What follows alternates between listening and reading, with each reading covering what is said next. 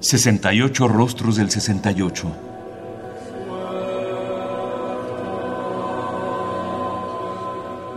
¿Qué músicas surgieron en esa época?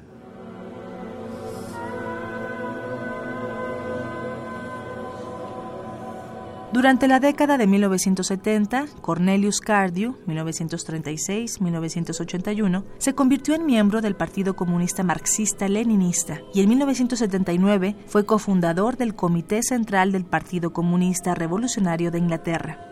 Cardew renegó de sus piezas más importantes de la década de los 60 porque no servían para la causa de la revolución proletaria. El compositor sentía que todo su periodo de vanguardia no era más que una complacencia burguesa.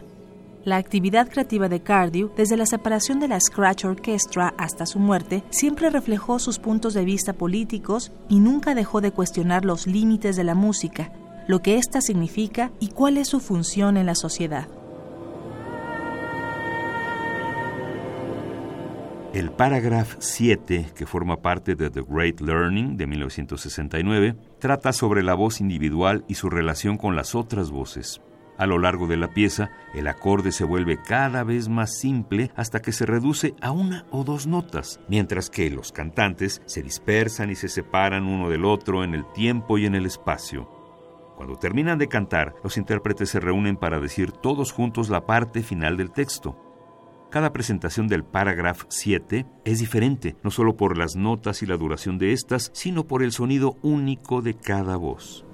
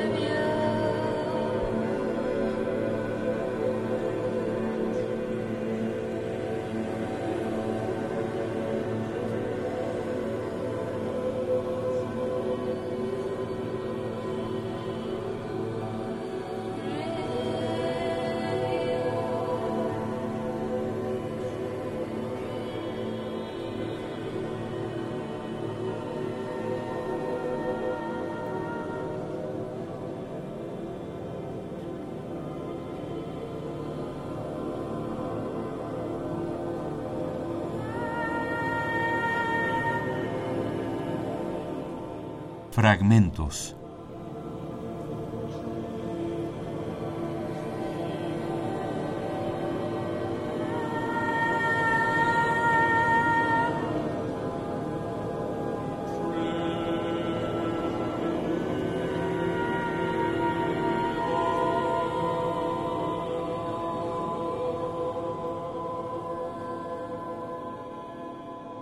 Paragraph 7 de The Great Learning, con una duración de poco menos de 21 minutos, del año 1969 de Cornelius Cardew. Interpreta The Scratch Orchestra, dirigida por el compositor. Editado por Deutsche Grammophon en 2002. Radio UNAM.